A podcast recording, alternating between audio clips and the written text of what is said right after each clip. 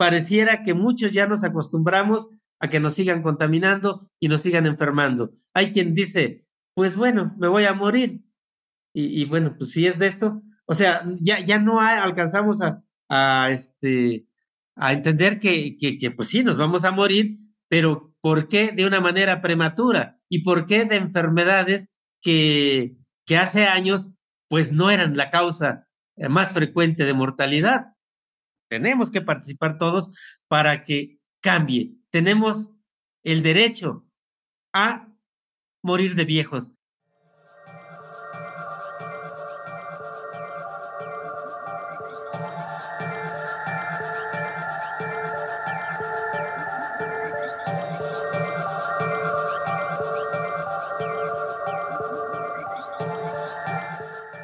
Mi nombre es Mónica Stroile.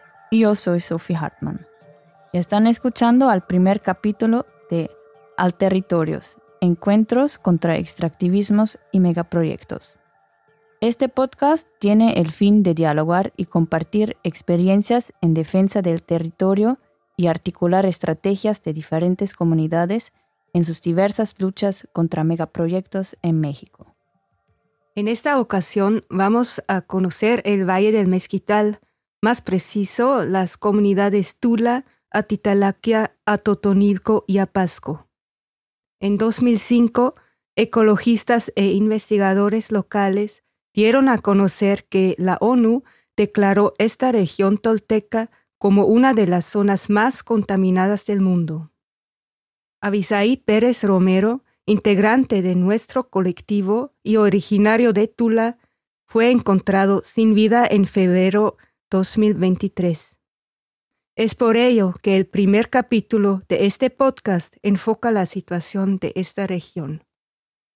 Hoy la lucha por la vida en el Valle de Mezquital frente a los megaproyectos del túnel emisor Oriente, la mega planta de tratamiento de aguas residuales, los megafraccionamientos urbanos y el nuevo aeropuerto internacional Felipe Ángeles lleva a colectivos y comunidades afectadas a movilizarse por obtener un decreto presidencial que reconozca la emergencia sanitaria y ambiental de la región, exigiendo al gobierno mexicano un plan de restauración y justicia ambiental que garantice un ambiente y condiciones de vida saludables para todos, todas y todes.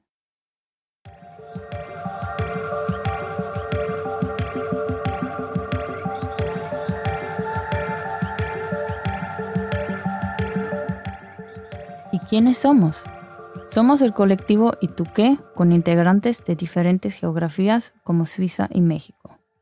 Compartimos el interés de fortalecer las resistencias frente a los extractivismos, tejiendo redes, construyendo puentes y entrelazando las diversas luchas por la vida y el territorio para crear otros futuros desde diferentes inquietudes y realidades. Parte de nuestro colectivo es Avisaí Pérez Romero, en los meses que estábamos juntas con Avisaí, en el proceso de la producción de este podcast, el joven estudiante fue encontrado sin vida en las afueras de la ciudad de Tula el 13 de febrero 2023. Su familia, compañeros y compañeras, amigues, la UACM y organizaciones sociales exigen a las autoridades correspondientes que se lleve a cabo una investigación a profundidad para esclarecer el asesinato de Avisaí, sin descartar que su muerte tenga relación con su labor periodístico y activismo.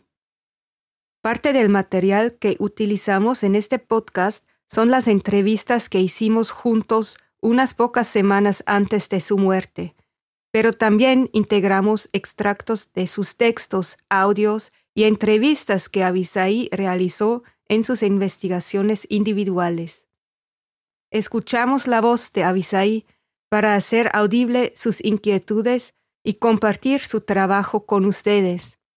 Gracias, Avisaí, por tu amistad y pensamiento crítico para enriquecer este diálogo.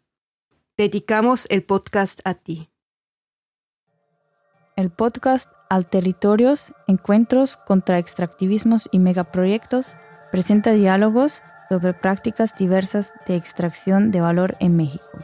En colaboración con radios comunitarias de México y Suiza, la serie aborda las múltiples formas de los procesos extractivos, tanto en contextos urbanos como en la así llamada periferia de las grandes ciudades. Los extractivismos en América Latina van mucho más allá de una cuestión regional y están profundamente entrelazados y relacionados con procesos coloniales de países del norte global. Un ejemplo son empresas transnacionales e instituciones financieras con sede en Suiza o empresas canadienses que invierten en megaproyectos en México. El extractivismo no es solo la extracción de recursos naturales en sentido literal, sino que también incluye el desplazamiento, la explotación, la contaminación y el despojo de tierras por la industrialización y la urbanización. Entonces, la lucha también es más amplia. Es contra un sistema de explotación y discriminación. Y el llamado es a organizarse colectivamente para construir otros futuros. Por ello, se nos invita a transformar la realidad desde pequeñas acciones en nuestras vidas cotidianas, pero en sintonía con luchas distintas y desde otras geografías. El podcast busca abrir un espacio de reflexión y aprendizaje mutuo, escuchándonos, informándonos sobre de qué tratan realmente los megaproyectos y difundir esa información en las comunidades y pueblos. Se trata de ir construyendo conocimientos, entender la problemática y ampliar la lucha.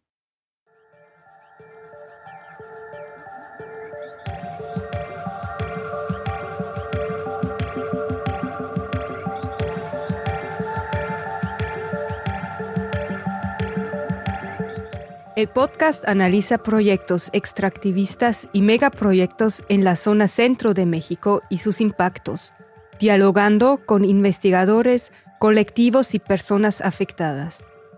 Vamos a conocer comunidades y su gente del Valle Metropolitano de la Ciudad de México con la CDMEX, Edomex, Hidalgo y también Puebla, Morelos y Tlaxcala.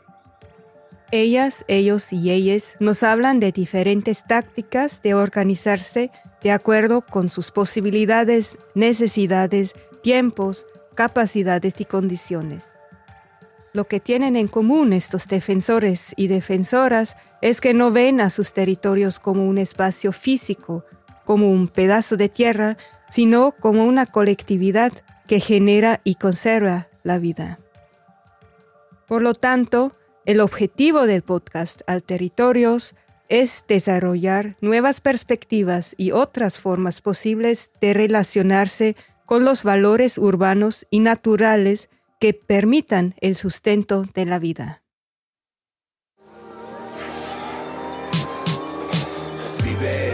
Puedas. ¿De qué sirve tanta espera? ¿Quién te dice cuánto tiempo queda? El ahora es tu regalo, aprovechalo. Entre el suelo y el cielo hay algo, disfrútalo y tan solo vive mientras puedas. ¿De qué sirve tanta espera? ¿Quién te dice cuánto tiempo queda? El ahora es tu regalo, aprovechalo. Entre el suelo y el cielo hay algo, disfrútalo. En la noche del 6 de septiembre de 2021, Tula se inundó con agua sucia proveniente del túnel emisor Oriente, mejor conocido como Teo. Murieron 16 personas y el centro de la ciudad quedó completamente devastado. Una catástrofe que se pudo haber evitado, como Avisaí documenta en uno de sus videos. Según el informe de Conagua sobre el desbordamiento del río Tula, Abrosita, no fue la lluvia local, sino los escurrimientos de los ríos, presas y las obras de desagüe del Valle de México y del estado de Hidalgo lo que provocó la inundación. Fin de la cita. Varios analistas concluyen que los responsables de administrar y gestionar las aguas en el Valle de México basan sus decisiones y operaciones en la discriminación clasista y territorial. Y es que la solución de ampliar y revestir el río Tula para convertirlo en un canal, lejos de afrontar la cuestión a fondo, resulta ser un incremento en la grave crisis de agua que enfrentan las cuencas de México y el Valle del Mezquital cada vez más interconectadas. Quizás no todos que nos escuchan saben dónde queda Tula. Tula se encuentra en el Valle del Mezquital, a unos 70 kilómetros al norte de la Ciudad de México. Ambos territorios están cada vez más interconectados a través de megaproyectos. El TEO, con más de 62 kilómetros, es uno de los proyectos de infraestructura más grandes de la región capitalina y pretende evitar inundaciones en la capital.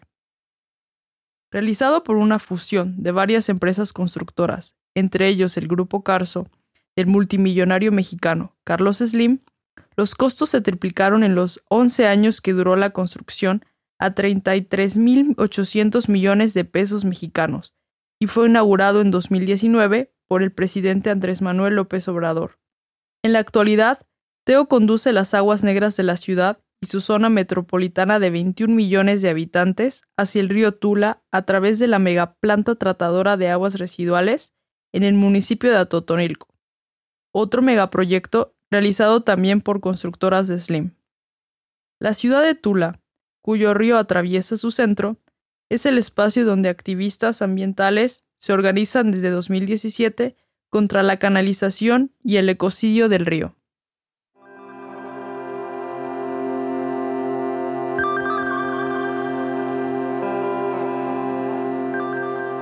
La Ciudad de México depende cada vez más de este megadrenaje para llevar las aguas negras de la capital lo más lejos posible hasta el Valle del Mezquital en Hidalgo.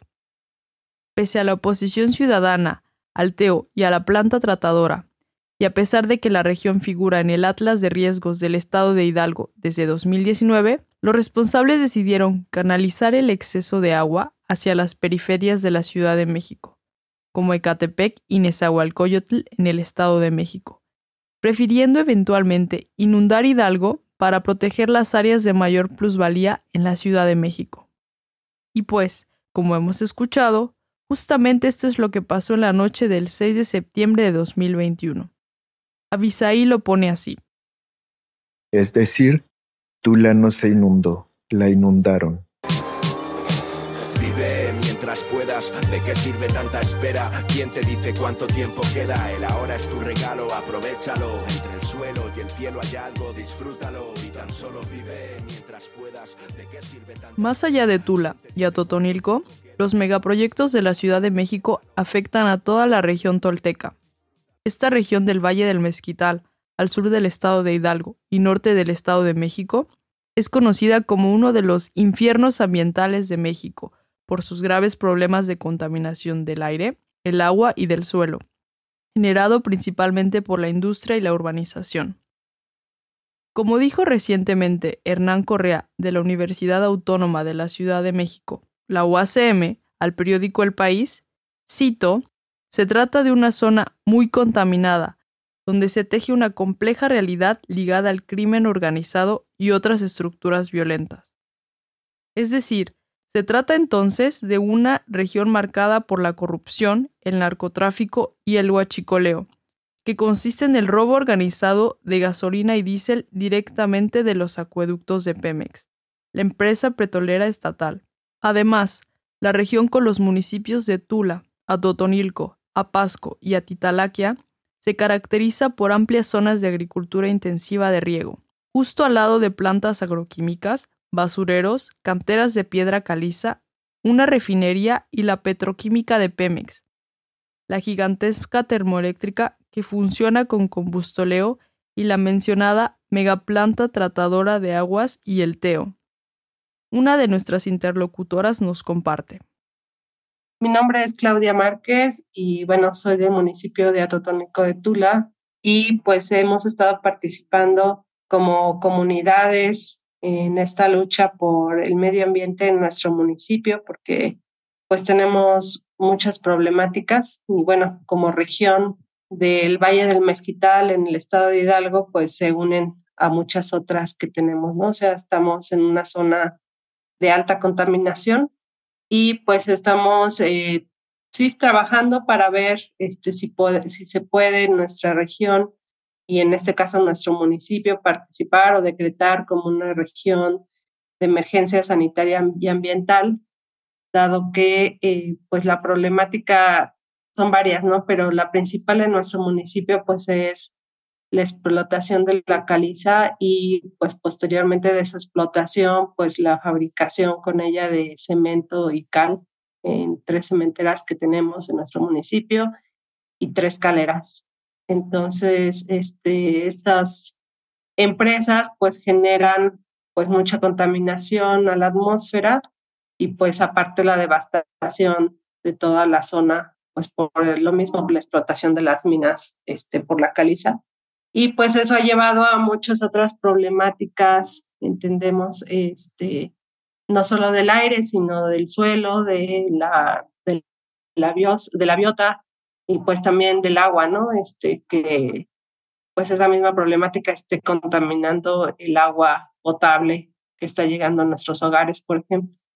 Y bueno, este, otras problemáticas que tenemos pues son el agua negra que viene de la Ciudad de México y que se trata en nuestro municipio, en la planta de tratamiento de aguas, que es, pues entiendo que es la más grande, de, una de las más grandes del país y donde trata todo el agua residual del Valle de México.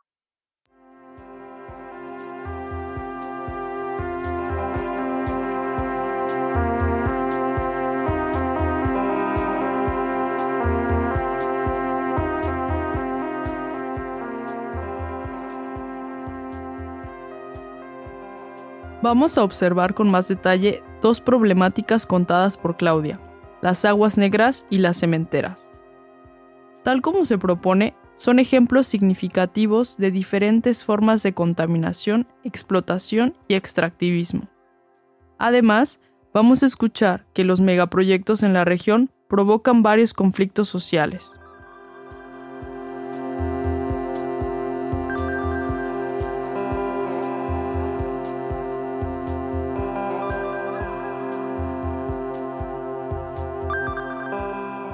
El primer ejemplo, las aguas negras. Un caso llamativo es la ya mencionada planta tratadora de aguas residuales en Atotonilco, considerada como la infraestructura de ingeniería hidráulica más grande que se haya construido en América Latina. Su construcción, entre 2009 y 2017, fue realizada en simultánea con el TEO. El proyecto busca captar las aguas residuales generadas en el Valle de México y una vez tratadas y limpias, serviría para alimentar los ríos y presas de la región, así como los canales de riego de 80.000 hectáreas de cultivo en el estado de Hidalgo.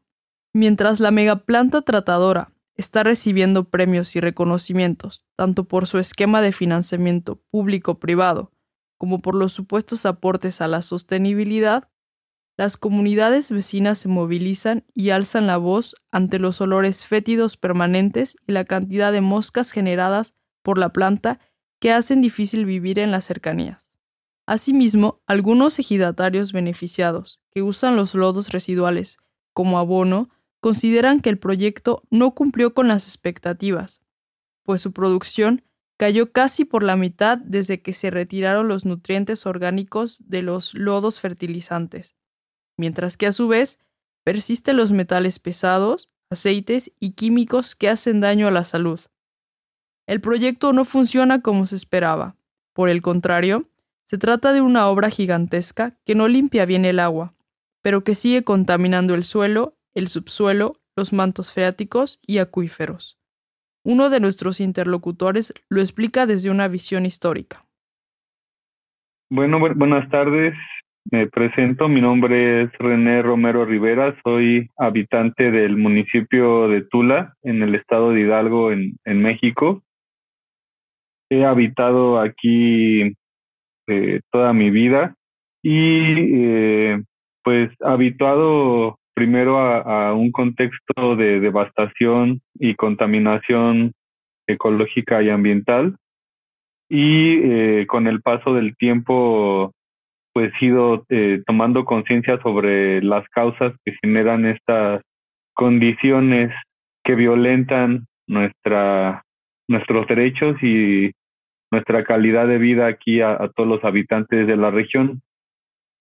Otro conflicto que, que pareciera que, que ya es eh, parte de, de nuestra región bueno, eh, se, asume como algo que no se puede cambiar, es el tema de las aguas negras, que también tiene su origen histórico en, en la colonia, cuando eh, los españoles, pues para seguir eh, desarrollando lo que ya era la capital del poder político en la época prehispánica, cuando ellos eh, llegan a invadir, eh, pues deciden desaguar la ciudad para poder ganar tierra firme y continuar ampliando la urbe de lo que sería en ese entonces ya la, capital de la Nueva España, eh, a partir primero del Tajo de Nochistongo en el siglo XVII y ya, eh, bueno, ahí se van haciendo varias obras, hasta Porfirio Díaz se sientan las bases de lo que es el actual sistema de drenaje profundo de la Ciudad de México,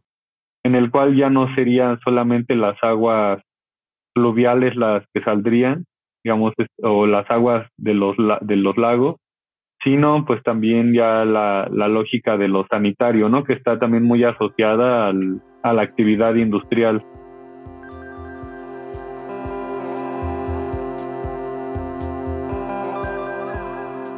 bueno, también aquí existe una refinería que es la principal proveedora del combustible que se usa en el centro, asimismo una termoeléctrica eh, que también abastece al centro, entonces sí somos la, la región, como lo mencionaba antes, de la periferia que más sufre estos estos impactos negativos, ¿no? De estas dinámicas que se superponen en función del desarrollo de la zona metropolitana del Valle de México. Como un compañero eh, lo dijo en, una reflexión sobre nuestra región, que Tula y la región tolteca paga un tributo muy alto a, a México Tenochtitlan. René también advierte que es muy importante visibilizar las problemáticas que afectan a toda la región. CONACIT, por ejemplo, realizó investigaciones científicas sobre la relación que hay entre las dinámicas de contaminación tóxica y degradación del entorno natural con padecimientos de salud. Pero, nos dice René, estos estudios académicos no son suficientes. Y bueno, lo que falta, aunque sí, bueno, a lo, largo de estos años ha habido interacción, por ejemplo, con los campesinos, es que se logre esta, esta articulación porque poniendo como ejemplo el, el caso de las aguas negras, si los campesinos eh, siguen eh, pidiendo el agua negra y en cada vez más cantidades, es eh, difícil que, que, nosotros podamos eh, pedir que ya no manden tanta agua a esta región y sobre todo pues que no venga contaminada, ¿no? Creo que ahí sí tienen que generarse consensos importantes para los cuales pues creo que todo este criterio técnico científico puede respaldarnos, aunque pues no, no creo que sea tan necesario tener este conocimiento eh, tan académico para pues darse cuenta, ¿no? De las características que trae el agua y, y que obviamente pues son perjudiciales para la salud, aunque pues para los campesinos representan un beneficio productivo, como ya lo mencionaba, eh, pues sí omiten esto, ¿no? Esta parte del, de las afectaciones que pueda tener a la salud, no solo humana, sino también del medio ambiente.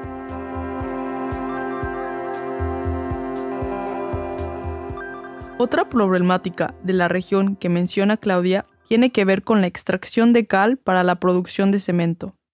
Vamos a hablar entonces del segundo ejemplo de extractivismo, las cementeras.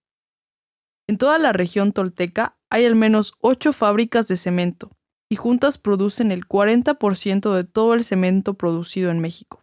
Además, buena parte de este producto es utilizado para construir los megaproyectos. Un dato interesante. Para la construcción del TEO se emplearon 1.300.000 metros cúbicos de concreto. Como informó la caravana internacional Toxitour en 2019, las empresas transnacionales, incluido el gigante del cemento Holcim con sede en Zug, una pequeña ciudad en Suiza, también obtienen ganancias a expensas del medio ambiente y la salud, y pueden contaminar el agua, el aire y el suelo casi sin restricciones. La planta de cemento del grupo suizo Holcim está ubicada en el Valle del Mezquital, más precisamente en Apasco, en el Estado de México. Los vecinos y las vecinas del barrio El Mirador, junto al lado de la planta, se quejan del polvo al que están expuestos a diario y del ruido de los camiones cargados que circulan por las estrechas calles del pueblo. Junto con este impacto a toda vista, la comunidad también muestra una mayor incidencia de enfermedades respiratorias, insuficiencia renal crónica y cáncer. Además, en las cementeras están operando cada vez más incineradores de residuos industriales para generar energía para la producción de cemento, informa el activista de Apasco, Dr. Choreño, quien ha estado siguiendo el caso durante muchos años. La proximidad de estas instalaciones a las zonas urbanas plantea riesgos importantes. Él nos cuenta. Bueno, este, mi nombre es Refugio Choreño Gómez. Yo soy de el municipio de Apasco y miembro de una organización que se llama Fundación para el Desarrollo Integral Apastle. También somos miembros del Frente de Comunidades en contra de la incineración y de el colectivo de comunidades en defensa de la vida y del territorio en la región tolteca. Específicamente eh, en relación a la, a la industria del cemento, pues nuestra organización eh, va enfocada a eso, a, es una organización que el objetivo principal es luchar contra la incineración de residuos en hornos de cemento. Eh, dado de que no es sencillo eh, como tal una organización aislada, miren, nuestra organización surgió por una emergencia química que se presentó en la planta de, de Holcim la que le elabora el combustible derivado de residuos, que es este, en aquel tiempo se llamaba Ecoltec y que a partir de, del 2015 cambia a eh, Yosaico.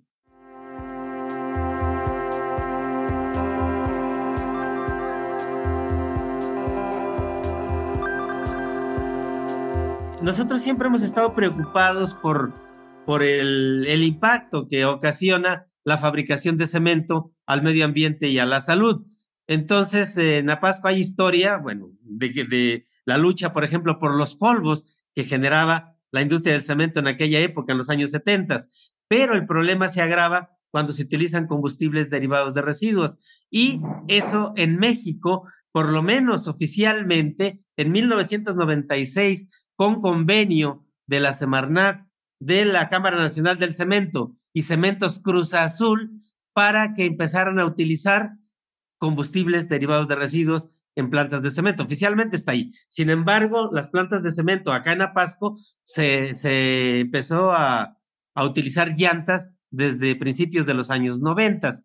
Bueno, pues a raíz de, de todo esto empezamos a, a, investigar el impacto que podría tener esto en la, en la salud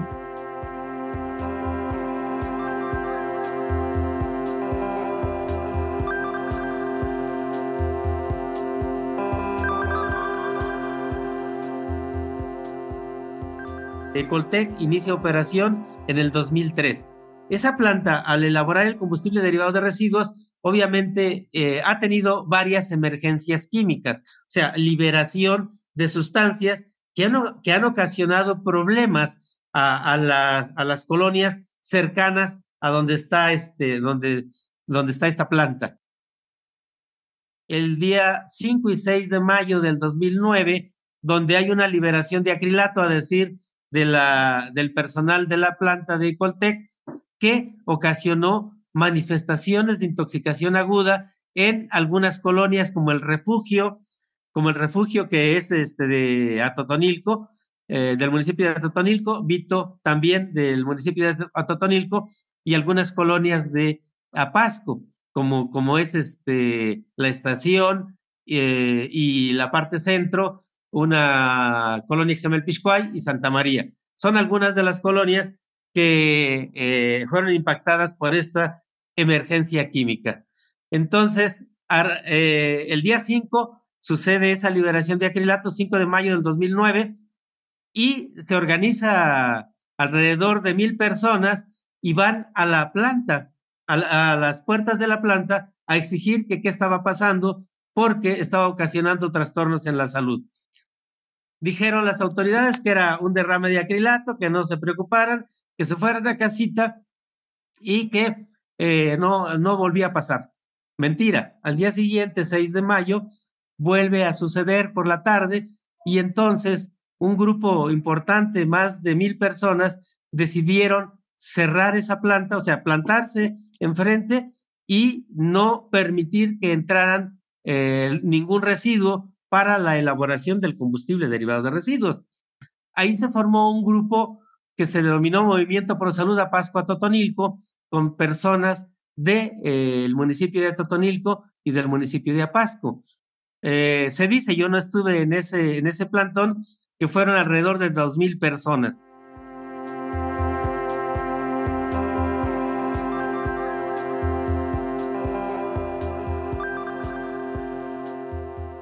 El accidente químico en la incineradora de Ecoltec, ahora Geocycle, donde se derramó acrilato de etilo, dio inicio a la organización en contra de los incineradores de residuos desde las comunidades. Alrededor de 30.000 personas en 11 comunidades en un radio de 4 kilómetros cuadrados se vieron afectadas del accidente. La sustancia provoca enrojecimiento, dolor de garganta y quemaduras en la piel, dolor abdominal y vómitos. GeoCycle es una subsidiaria de Holcim, fundada en 1993, ofreciendo, según su página web, una solución sostenible a los desafíos de los residuos. Después del accidente, en 2009, la empresa negó todas las acusaciones en ese momento y estaba dispuesta a entablar un diálogo con las y los residentes locales. Sin embargo, la pregunta si una planta de este tipo, tan cerca de viviendas, es justificable, no se ha planteado hasta el día de hoy. Han sucedido también otros accidentes graves en la región. En abril del 2013 ocurrió una explosión en la planta de agroquímicos ATC, provocando intoxicación aguda y manifestaciones crónicas en la salud, que aún padecen las y los habitantes de la zona. En el caso de Apasco, el doctor Choreño añade que junto a organizaciones ambientalistas locales, su organización APASLE se opone a los planes del actual gobierno de instalar ocho incineradoras más en Hidalgo. Instan a las autoridades estatales y locales a fomentar proyectos de gestión de residuos verdaderamente sostenibles, como el programa Basura Cero, que ya fue aprobado por Cabildo en el municipio de Atitalaquia en septiembre del 2022, para reducir, reutilizar, reciclar y compostar los residuos sin contaminar el medio ambiente y con un costo mínimo para la comunidad.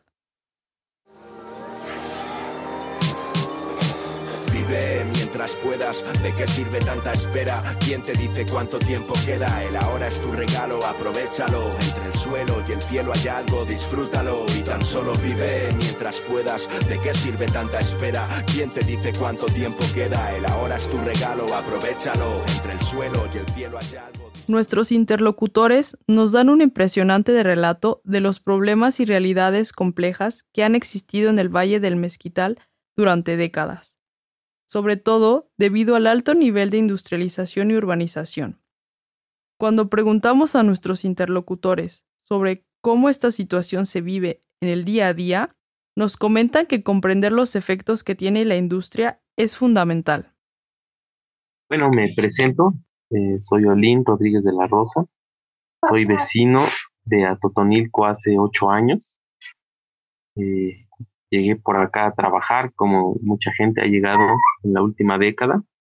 Y bueno, tenemos aquí eh, un ritmo de vida industrial, principalmente, trabajo industrial, inversión, ¿no? orientada a la industria. Eh, bueno, eh, es importante primero entender lo que está sucediendo, ¿no? Conocer ¿no? la problemática que, está desbordando, no solo que está rodeando esta región, sino que realmente ya está desbordando, eh, pues para entenderlo, o sea, conocerlo para entenderlo, y poder eh, difundirlo, ¿no? Para que sea de un entendimiento común, eh, que se abran los debates que se tengan que abrir en las comunidades, con los gobiernos, ¿no? Este, con la industria, con la academia, ¿no? con pues todas las miradas solidarias que puedan haber al respecto. Y em, vaya, ¿no? que se abra el debate pues con la intención de que pues se generen cambios, cambios que den paso pues a un mejor estilo de vida, eh, más orientado hacia el cuidado de la, de la salud que hacia el desgaste. Y hacia la enfermedad. Eh, la vida de los mismos trabajadores pues se ha metido en el ritmo de la industria eh, y la industria pues piensa en sus propios intereses, no en el de sus trabajadores, no en el de las comunidades donde se sitúa. Entonces, eh, básicamente yo veo la necesidad de conocer para comprender, que se difunda e implementar medidas, acciones, pues hacia una transformación.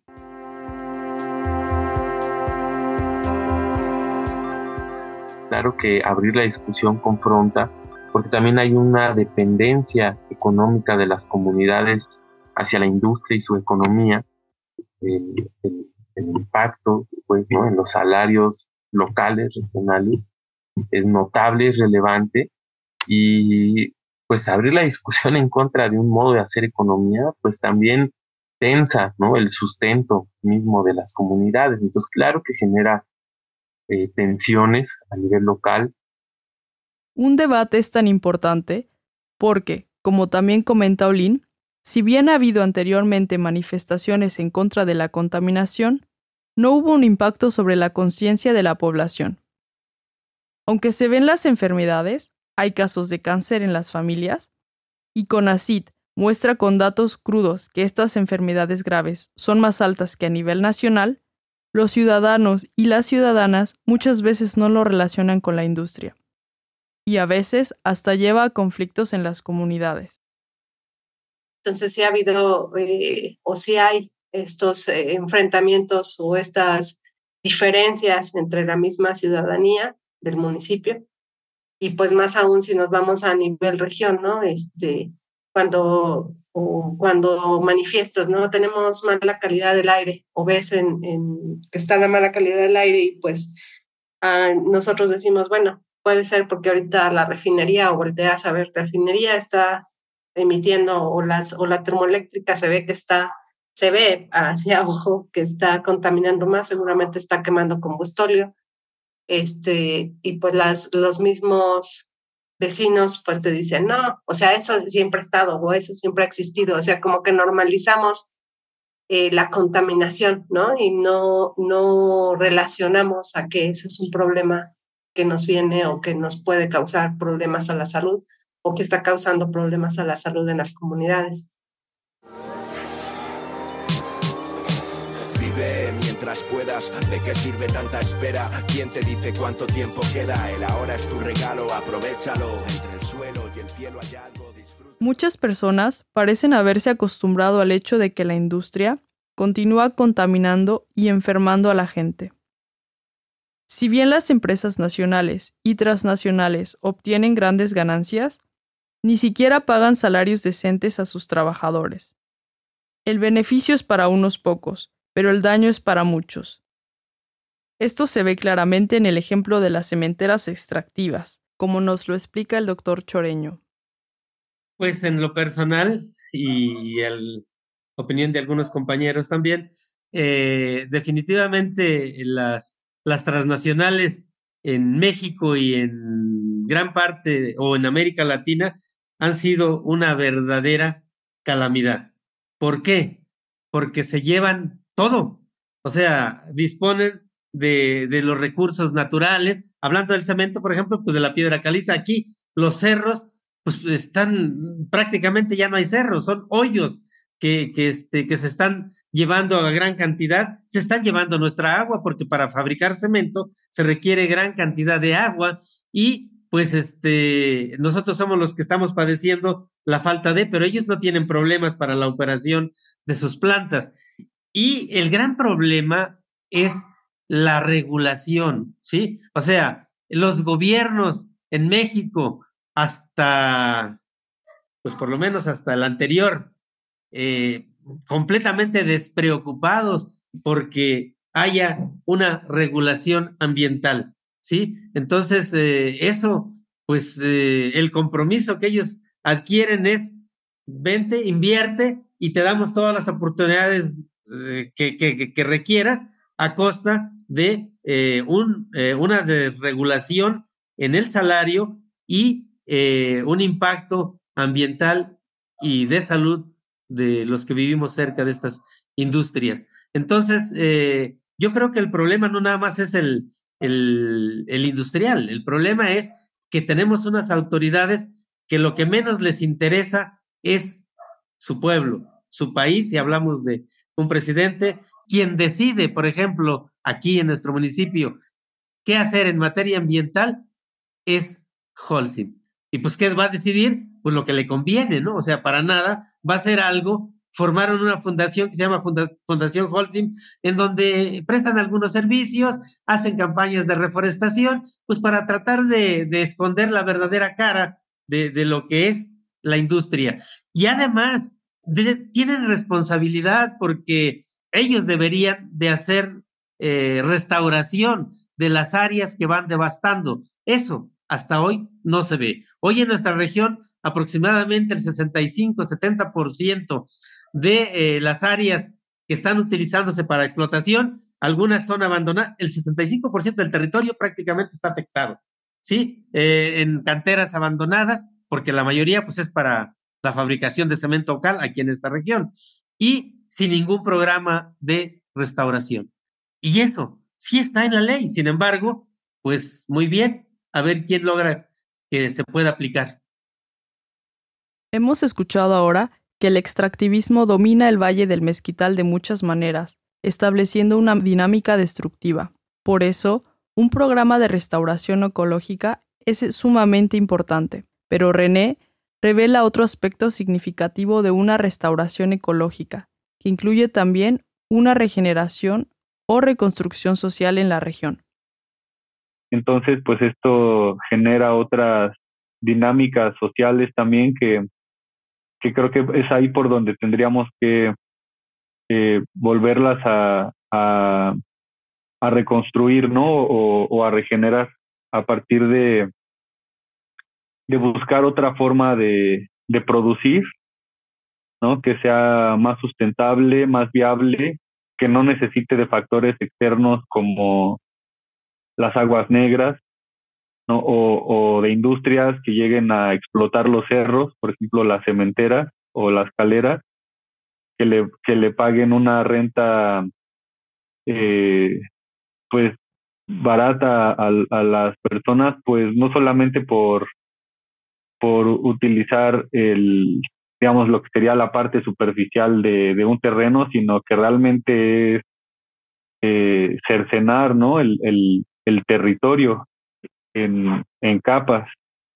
Las respuestas de las autoridades en general son lentas, nos indica René. Y esto le preocupa a la gente de la región porque ya se acaba el sexenio y no queda claro si van a llevar a cabo los proyectos iniciados o prometidos. El sexenio está por terminar, y la gente de los pueblos tiene que actuar y seguir luchando, dice René y concluye. La solución no viene de arriba,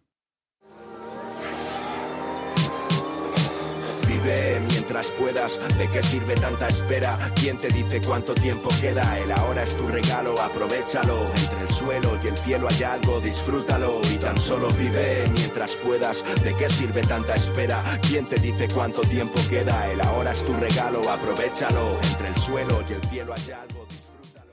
Una de las principales preocupaciones de nuestros encuentros, entrevistas y pláticas con las, los y les defensores en el Valle del Mezquital es hablar acerca de conexiones entre los varios problemas ambientales en la región metropolitana y escuchar cuáles son las alternativas que se proponen o ya se experimentan colectivamente.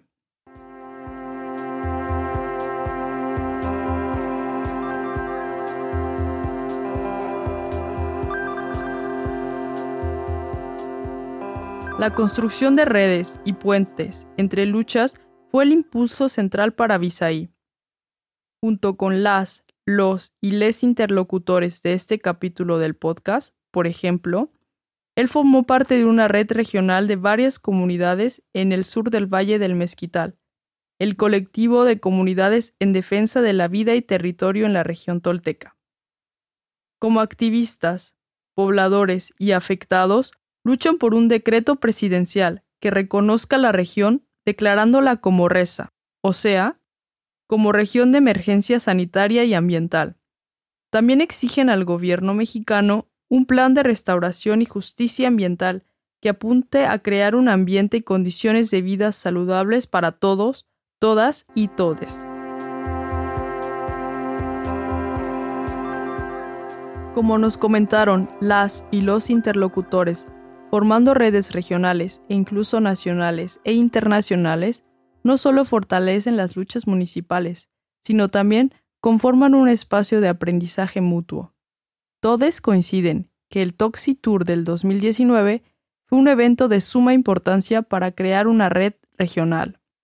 Escuchamos ahora tres extractos de entrevistas un poco más largos que nos revelan cómo fue esta acción y por qué sigue siendo una experiencia significativa para las y los interlocutores. Un punto que también nos interesa conocer, creo que ya por ahí mencionan ustedes cómo ha sido su proceso tanto a nivel municipal como a nivel región, ¿no? Que están intentando integrarse como región. Pero por ahí también mencionaban, por ejemplo, el Toxitur. Entonces, quisiéramos un poco saber cómo fue ese proceso, qué es el Toxitur y cómo fue el proceso para entretejer, ¿no? Esa colaboración con ese proyecto, cómo lograron conectarse con otros movimientos, por ahí también mencionaban otras rezas y tomando en cuenta lo que mencionaba, ¿no? Que quizá a veces la visión es local, eh, pues este proyecto de enlazarse con otras luchas, ¿cómo ha impactado, cómo ha beneficiado a su lucha local, ¿no? Como municipio. Bueno, sí, eh, yo me presento, soy Mónica Viviana Rosas Luna y soy vecina de Atotonilco de Tula. Llegué hace nueve años por acá. Eh, pues el Toxitur inició en el año 2019 eh, con el objetivo de que una caravana de europarlamentarios visitaran este, zonas de México donde hay empresas filiales em, con el objetivo de que miraran lo que estas empresas no hacen en sus propios países, ¿no?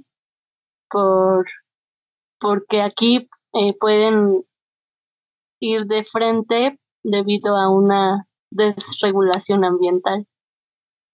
Y pues fue eh, en noviembre, si no me equivoco, de 2019, cuando visitaron este, pues del centro sobre todo, centro y norte del país.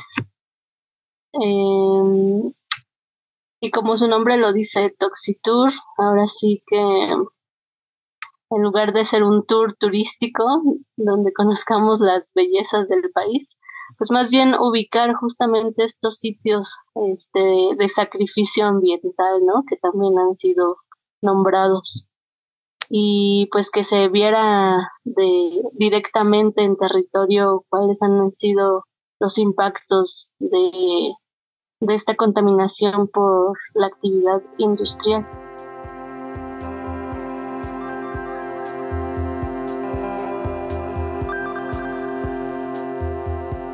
Bueno, el Toxitour fue un suceso no solo interesante, sino importante para, bueno, a Totonilco y esta región este, que hemos llamado la región tolteca. Entre los compañeros justamente de, por acá, que eh, nos encontramos, ¿no? Cuando iba a venir el Toxitour, nos encontramos pues para recibirle, ¿no? O sea, para organizarnos y recibir esa caravana que iba a visitar la región. Y bueno, ha sido un proceso eh, que de entrada eh, nos llevó a encontrarnos como compañeros de región. Y pues em, a partir de ahí, aunque varios ya se conocían o nos conocíamos, empezamos más bien pues a conocernos a profundidad, a conocer otros eh, movimientos, eh, otras luchas ambientales, otros procesos comunitarios de la región que éramos afines, digamos, ¿no? en torno a un Toxitur. Em, entonces, eso es de entrada, o sea, como el primer beneficio que tuvo el Toxitur a la región, el encuentro, la coyuntura, pues, que generó, este, que, hizo que nos encontráramos. Y, eh, bueno, eh, el encontrarnos con otras regiones del país que viven realidades parecidas, ¿no? Problemáticas semejantes derivadas de la industria, de la contaminación de los acuíferos, o eh, bueno, de las aguas en superficie, contaminación atmosférica por la industria petroquímica, etcétera, el encontrarnos con esas otras regiones eh, y con las luchas, sobre todo, pues, ¿no? que ahí se llevaban a cabo, nos, o sea, ha sido un proceso, digamos, pues, eh, formativo, ¿no? interesante para nosotros como región, que nos ha ayudado, pues, a articularnos, pues, un poco mejor, a ver también cuáles son nuestras deficiencias como lucha regional, como conjunto pues de luchas regionales, eh, aprender ¿no? de otras experiencias, de cómo iniciaron las problemáticas ¿no? en otros lados y ver coincidencias, eh, pues ha sido algo que ha formado, ¿no? nos ha formado. Este, pues un poco hemos aprendido y bueno, tenemos muchos ejemplos también sobre los cuales trabajar, ¿no?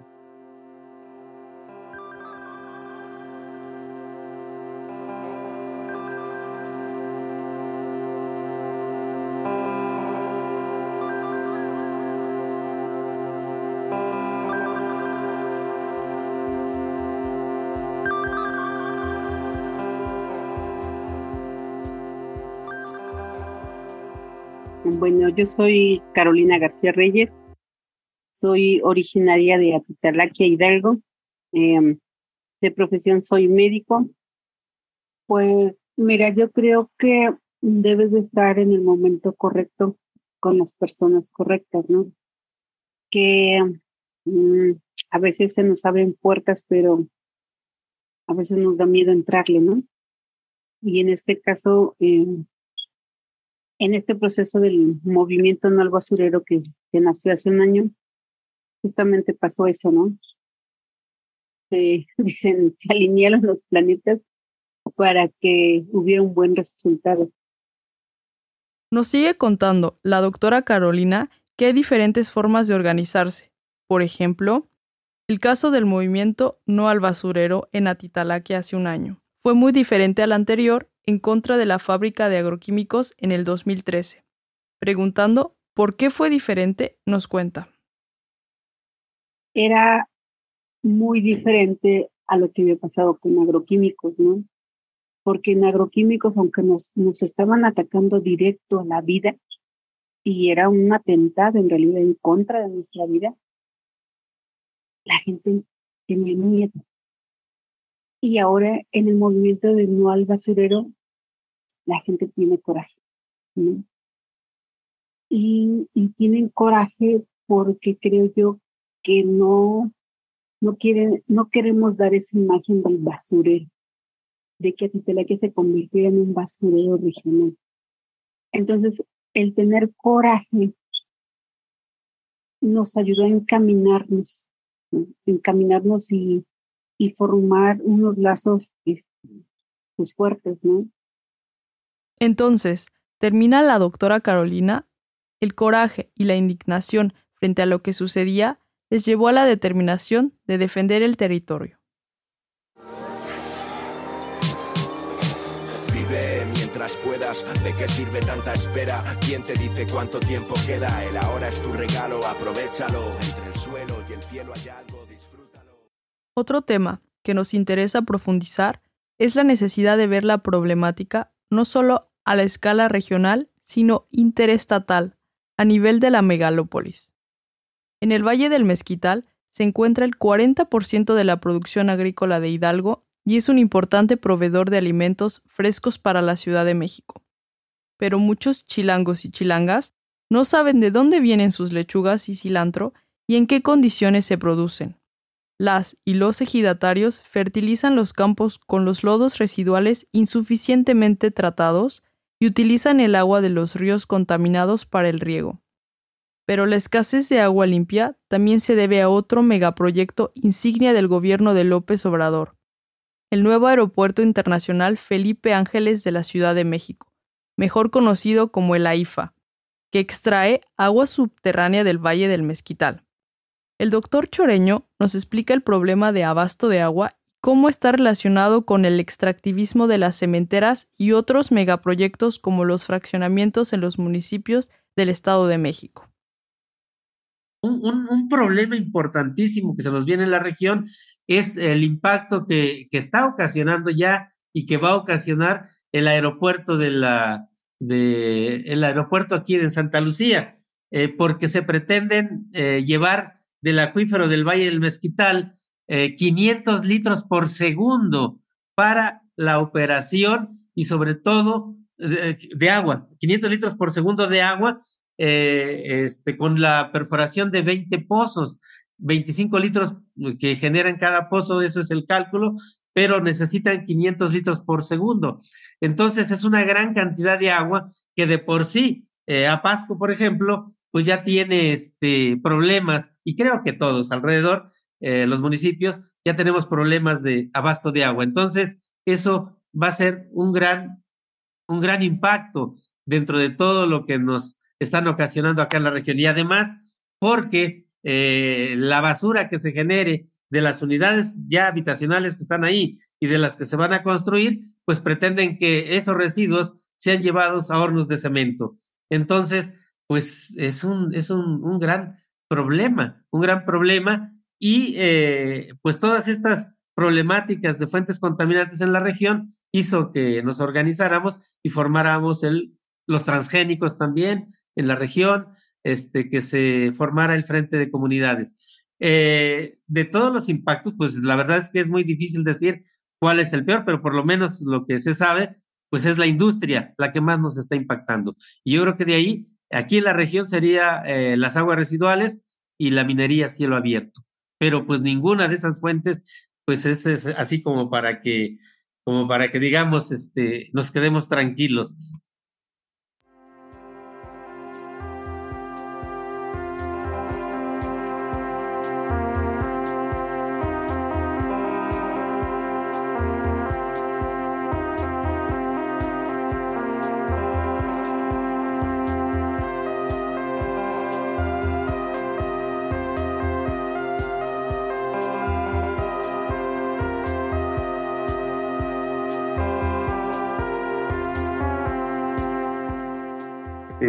En ese sentido, bueno, entrando un poco quizá o dándole un giro a las preguntas, entrando en política, eh, ya mencionaban un poco, ¿no? Cuáles han sido sus acercamientos a ciertos sectores de, del Estado en este caso, ¿no?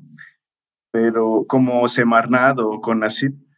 Pero también lo que nos interesa un poco es cuál es su, su opinión o qué opinión les merece este proyecto del gobierno actual que es mejor conocido como Cuarta Transformación, ¿no?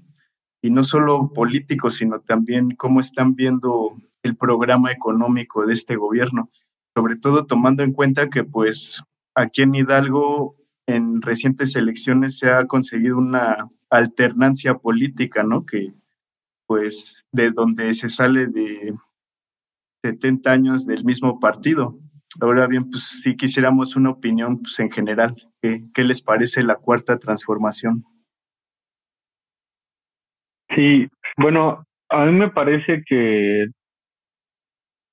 el, el actual gobierno está muy lejos del discurso que lo llevó al poder, ¿no? Y que fue lo que lo que le dio ese amplio respaldo popular en, en las elecciones del 2018.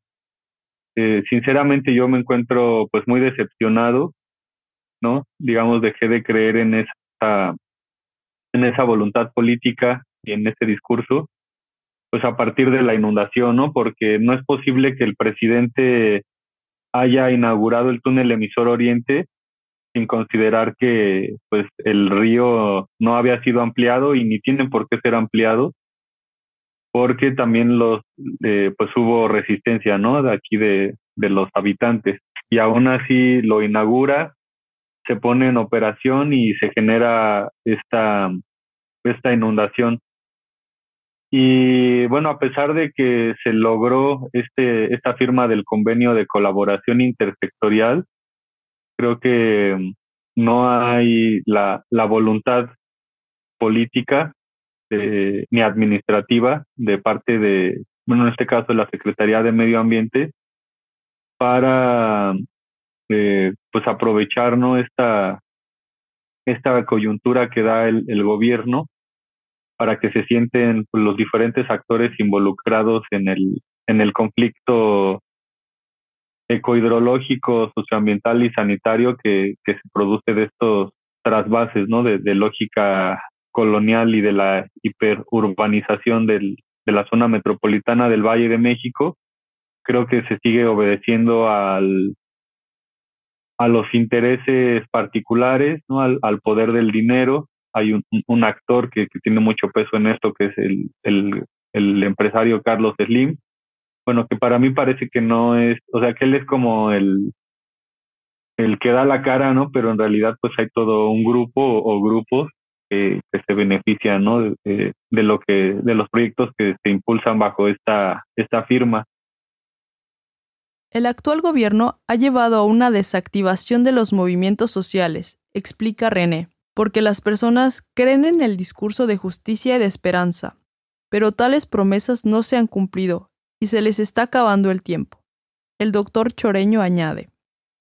Sí, bueno, los megaproyectos, eh, es cierto, o sea, uno de los aspectos eh, que manejan eh, las grandes corporaciones es que va a haber trabajo, es que se va a mejorar la economía, es que, pero desgraciadamente esos megaproyectos no tienen un, o si lo tienen, no lo hacen un estudio completo sobre los impactos que va a ocasionar. Y quien se lleva las ganancias, pues es el, los grandes, este, lo, lo, los grandes industriales, bueno, hablando de industria, eh, los grandes industriales, y lo único que nos dejan, pues en realidad ni siquiera son buenos salarios. México es uno de los países donde eh, la paga por los servicios es, es malísima.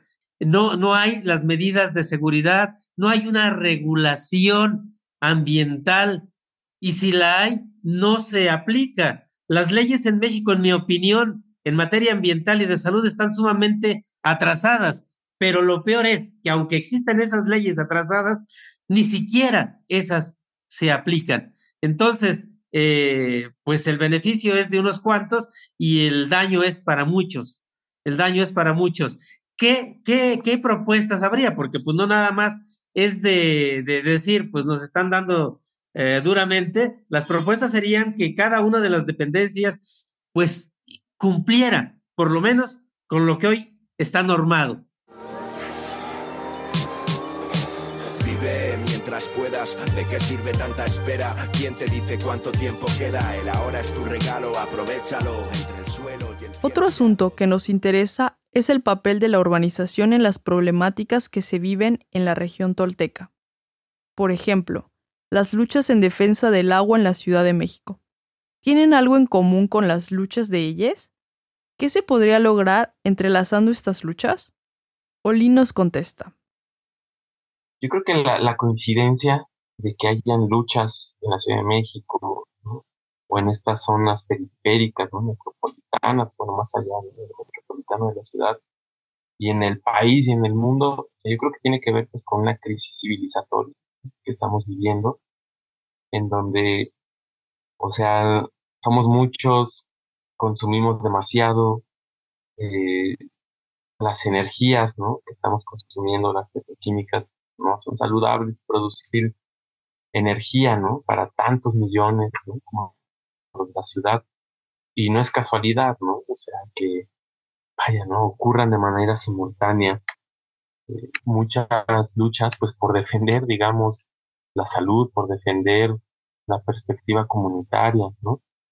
La, la, el sur del Valle del Mezquital es una región productora para la Ciudad de México. De aquí se produce el cemento que se utiliza ¿no? en la Ciudad de México. Aquí se produce la gasolina que se consume en la Ciudad de México, la electricidad también. Se reciben las aguas negras que se producen en la Ciudad de México. Entonces, eh, el equilibrio ¿no? en esa ecuación pues no es muy claro, no muy favorable para el Valle del Mezquital. La riqueza que se genera ¿no? en torno a esa producción no se queda aquí, no, no, no la gran parte de esa riqueza. Entonces, eh, por supuesto que lo que queda después son problemas medioambientales, problemas de salud, eh, pues calidades de vida eh, que son en ese sentido este, que llevan esa huella, ¿no? Digamos, es una compañera, nos tratan como si fuéramos el patio trasero de la Ciudad de México, a esta región sur del Valle del Mezquital, y es un sentimiento también, o sea, muy, muy generalizado en esta región. Olin destaca la importancia en las reflexiones desde la Ciudad de México en relación a las problemáticas en el Valle del Mezquital. Así, las luchas en la Ciudad de México podrían crear vínculos de solidaridad con las luchas de la periferia urbana y del campo. Al respecto, la doctora Carolina nos cuenta que la Toxitour le sensibilizaba más para la emergencia ambiental de la región y la relación con la Ciudad de México. En un inicio yo me veía nada más en mi pueblo, en mi municipio. Y cuando entiendo lo que es eh, una región de emergencia sanitaria ambiental, pues donde están las fuentes de, mayor contaminación,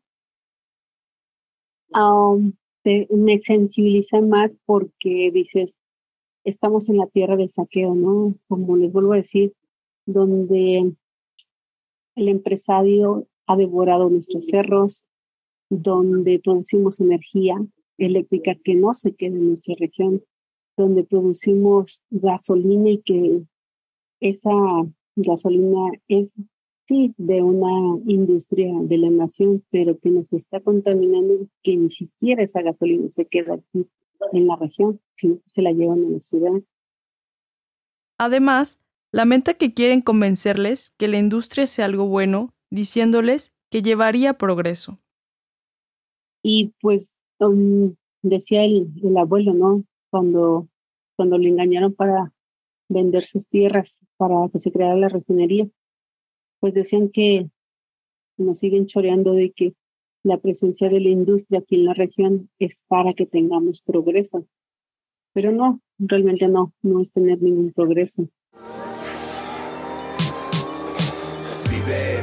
Puedas. ¿De qué sirve tanta espera? ¿Quién te dice cuánto tiempo queda? El ahora es tu regalo, aprovechalo. Entre el suelo y el cielo hay algo, disfrútalo y tan solo vive mientras puedas. ¿De qué sirve tanta espera? ¿Quién te dice cuánto tiempo queda? El ahora es tu regalo, aprovechalo. Entre el suelo y el cielo hay algo, disfrútalo. Para terminar, queremos saber si hay algo en particular que las, los y les interlocutores quieren enfatizar o si bien tienen algo que quieren añadir. René empieza y toma la palabra. Sí, bueno, pues yo creo que voy a, enfatizar en esto del, del sujeto social colectivo, ¿no? Que tenemos eh, que crear aquí en, en la zona, las, las características, ¿no? Sobre todo que debe haber mucha madurez política para que pues se pueda dar este diálogo y estemos dispuestos a ceder, ¿no?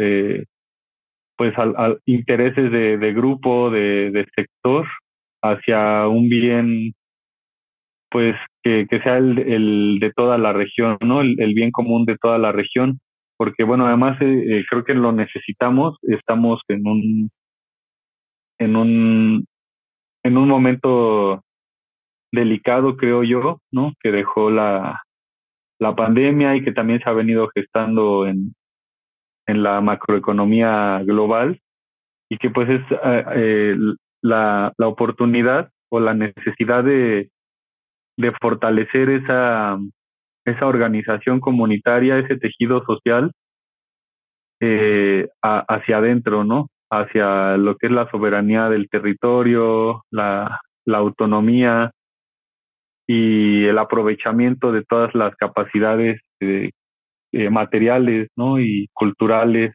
que tenemos aquí en, en, en la región, porque creo que pues lo, lo vamos a, necesitar, ¿no?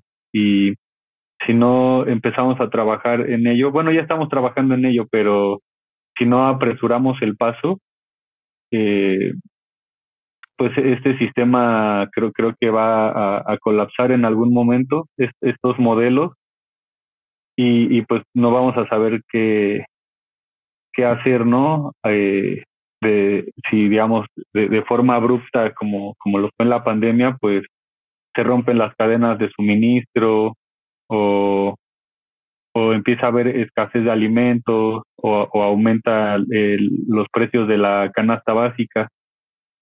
Entonces creo que es en lo que en lo que deberíamos de trabajar, ¿no? En fortalecer ese ese sujeto social y, y pues empezar a, buscar el, el diálogo, las coyunturas, hacer cohesión con los campesinos, ¿no? Ahí, eh, bueno, yo me dedico al, al trabajo del, eh, con el maguey pulquero y, y bueno, estoy consciente de que hay una planta que te puede dar eh, un producto alimenticio de un alto valor nutrimental sin usar una sola gota de agua negra, ¿no?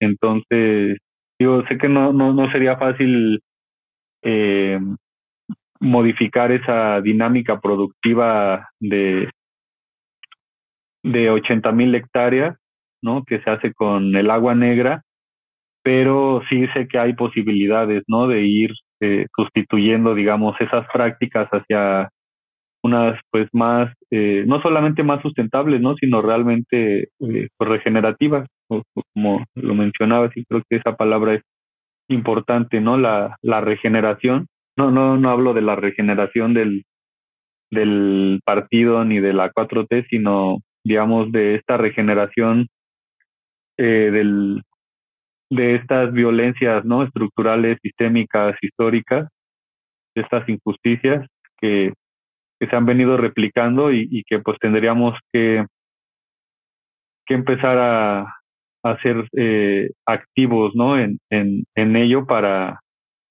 pues para modificarlas, ¿no? Y, y sobre todo asumir ese, ese papel que solamente puede recaer en, en la comunidad. Pues muchísimas gracias, René. También, pues como así darnos, ¿no? Una idea de otro, otro tipo de desarrollo, ¿no? Y otra, otra idea de que sí se puede hacer, porque muchas veces también se tiene la idea de que los que se oponen a esos proyectos, pues siempre quieren que nada cambie, pero eso no es verdad, es como más bien hay como otra visión, otra visión que pues es muy, es muy valioso. Muchas gracias. No, al contrario, Mónica, Avisaí, un gusto participar aquí en este, en esta iniciativa de comunicación que, que ojalá también nos permita eh, bueno, al llegar a otros, a otros territorios, a otras sociedades, pues establecer lazos, ¿no? Lazos de solidaridad, de, de, de lucha en, en esta identificaciones, ¿no? En esto que nos une frente al, a las injusticias, al, a las opresiones.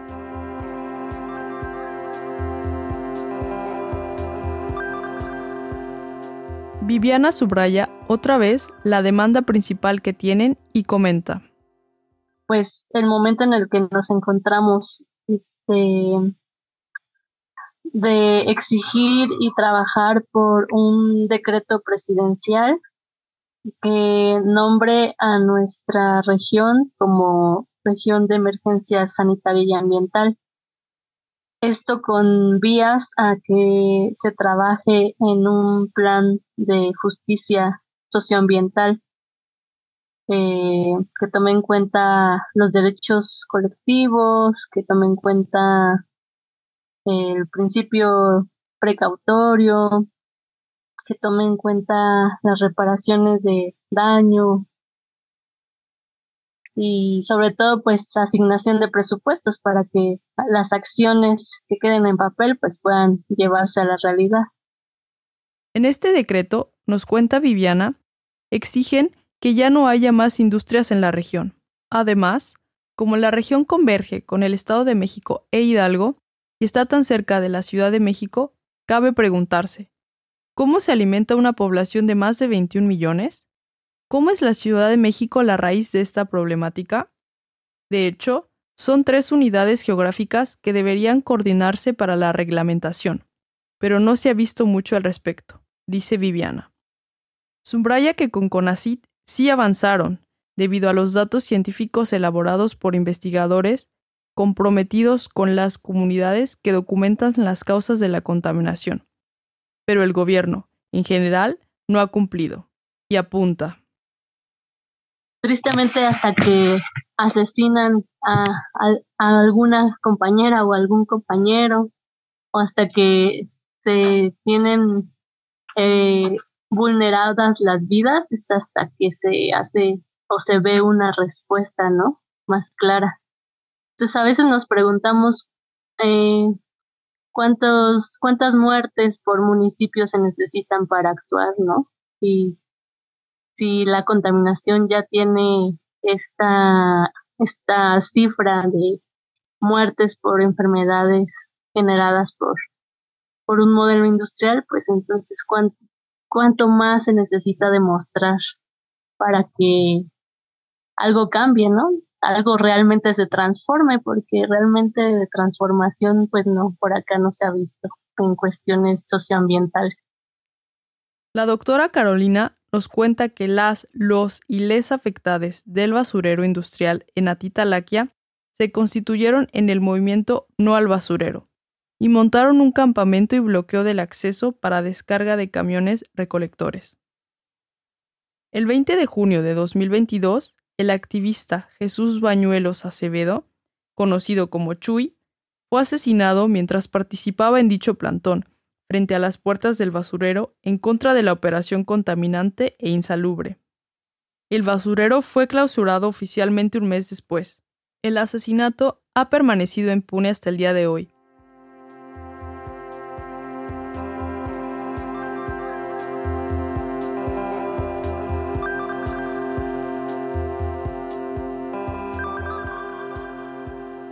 Olin vuelve al tema de la cuarta transformación y comenta.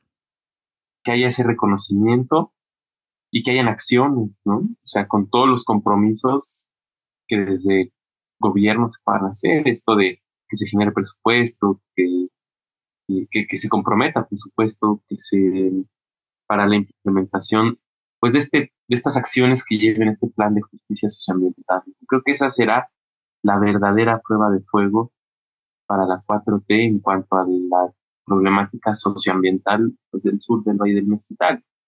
Y bueno, o sea, ese sería el actuar de, gobierno sobre una de estas regiones, pero en realidad, o sea, los estudiosos, ¿no? De estos temas de la contaminación y los daños a la salud en el país, pues están definiendo que son decenas de regiones con eh, estas problemáticas compartidas, ¿no? O sea, no es una, que es la fronteca, no son seis, ¿no? Que son las regiones, digamos, con las que se empezó a trabajar el Toxitur, no son once, que son las que actualmente van, pues, como más catalogadas y más reconocidas, sino son, se hablan de decenas, ¿no? De más de 50, de 70 zonas del país que tienen esta dinámica tan compleja. Entonces, eh, vaya, el doctor Choreño cuenta.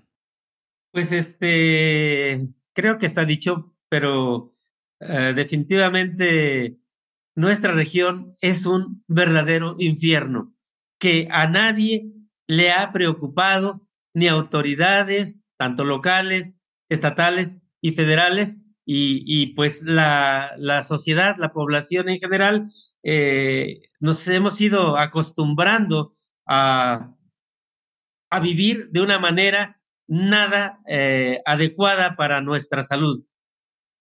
Hoy pareciera que muchos ya nos acostumbramos a que nos sigan contaminando y nos sigan enfermando. Hay quien dice, pues bueno, me voy a morir. Y, bueno, pues si es de esto, o sea, ya, ya no alcanzamos a, este, a entender que, que, que, pues sí, nos vamos a morir, pero ¿por qué de una manera prematura? ¿Y por qué de enfermedades que, hace años pues no eran la causa eh, más frecuente de mortalidad? Hoy el cáncer en esta región es, es una de las más frecuentes y que pues este, ojalá y en no solo en nuestra región, en todas las regiones hoy consideradas de emergencia sanitaria y ambiental y en aquellas aún no, no detectadas y aún en, en los mejores lugares eh, ambientales de nuestro país, pues que eh, esto definitivamente tenemos que participar todos para que cambie. Tenemos el derecho a morir de viejos.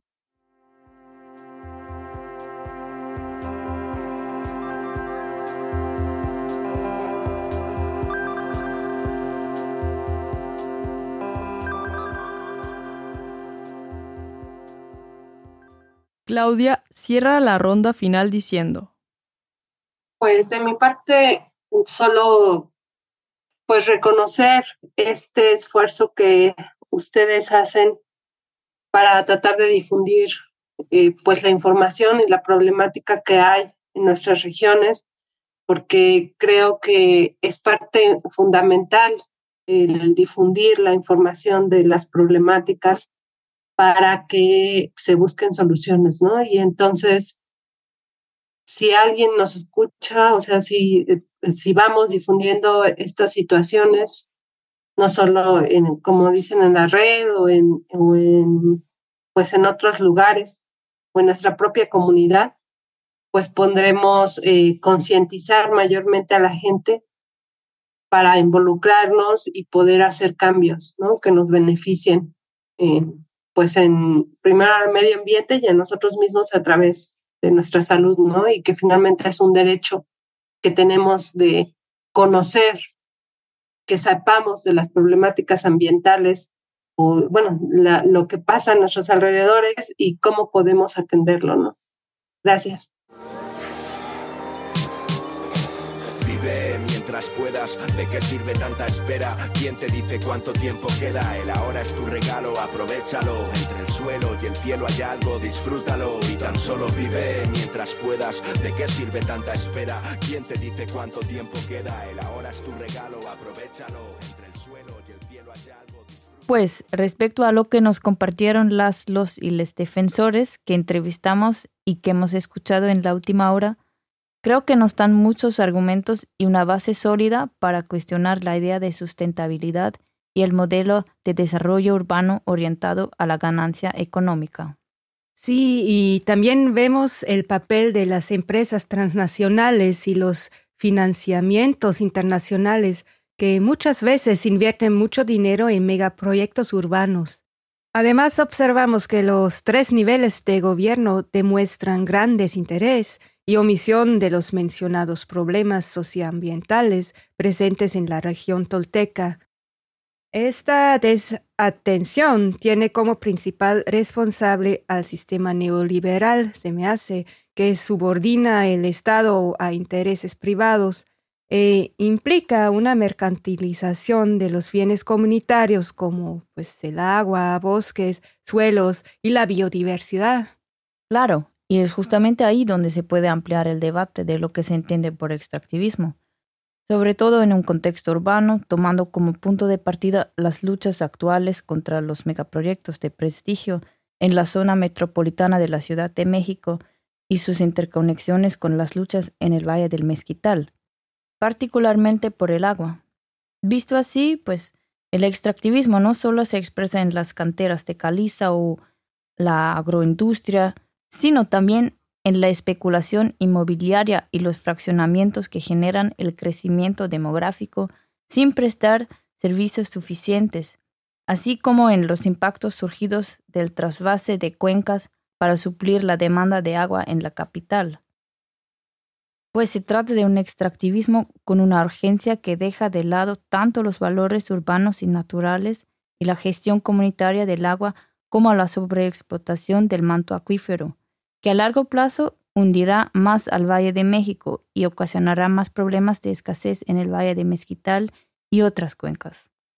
Total, y como lo hemos pintado contigo y con Avisai, en este caso se trata de un extractivismo circular.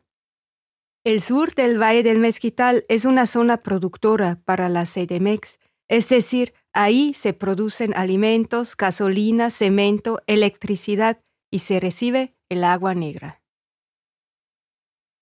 Pues queremos cerrar aquí con una frase del colectivo de comunidades en defensa de la vida y del territorio en la región tolteca, de cual Abisaí también fue parte. Dice, cito, el gobierno, como garante de los derechos humanos, debe asumir con responsabilidad el problema del desastre ambiental de la región tolteca y resolver favorablemente en beneficio de la vida y la salud de la gente que habita en esta región. Además, debe hacer prevalecer los derechos de quienes habitan esta zona devastada, pero sobre todo el derecho de las niñas y los niños para tener un futuro digno y un medio ambiente sano.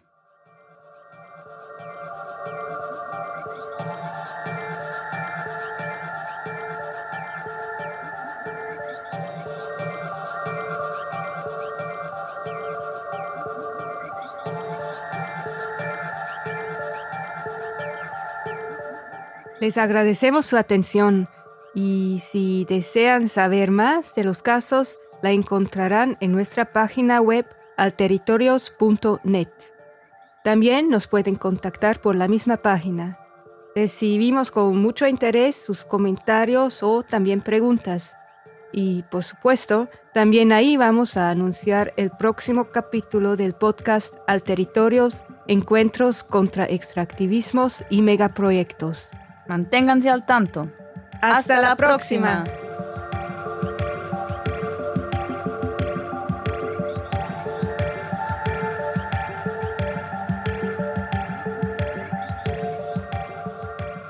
Este fue el primer capítulo del podcast Al Territorios, Encuentros contra Extractivismos y Megaproyectos.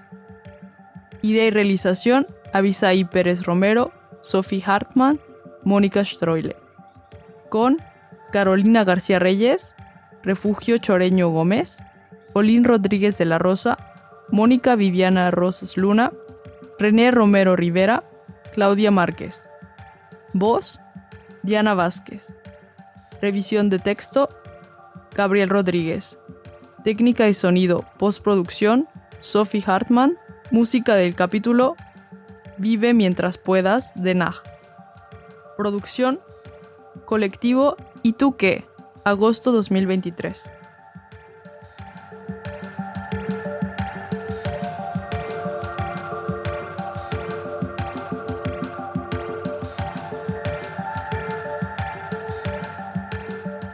Agradecemos a todas las personas, grupos y colectivos que nos abrieron sus puertas y nos compartieron sus pensamientos y luchas.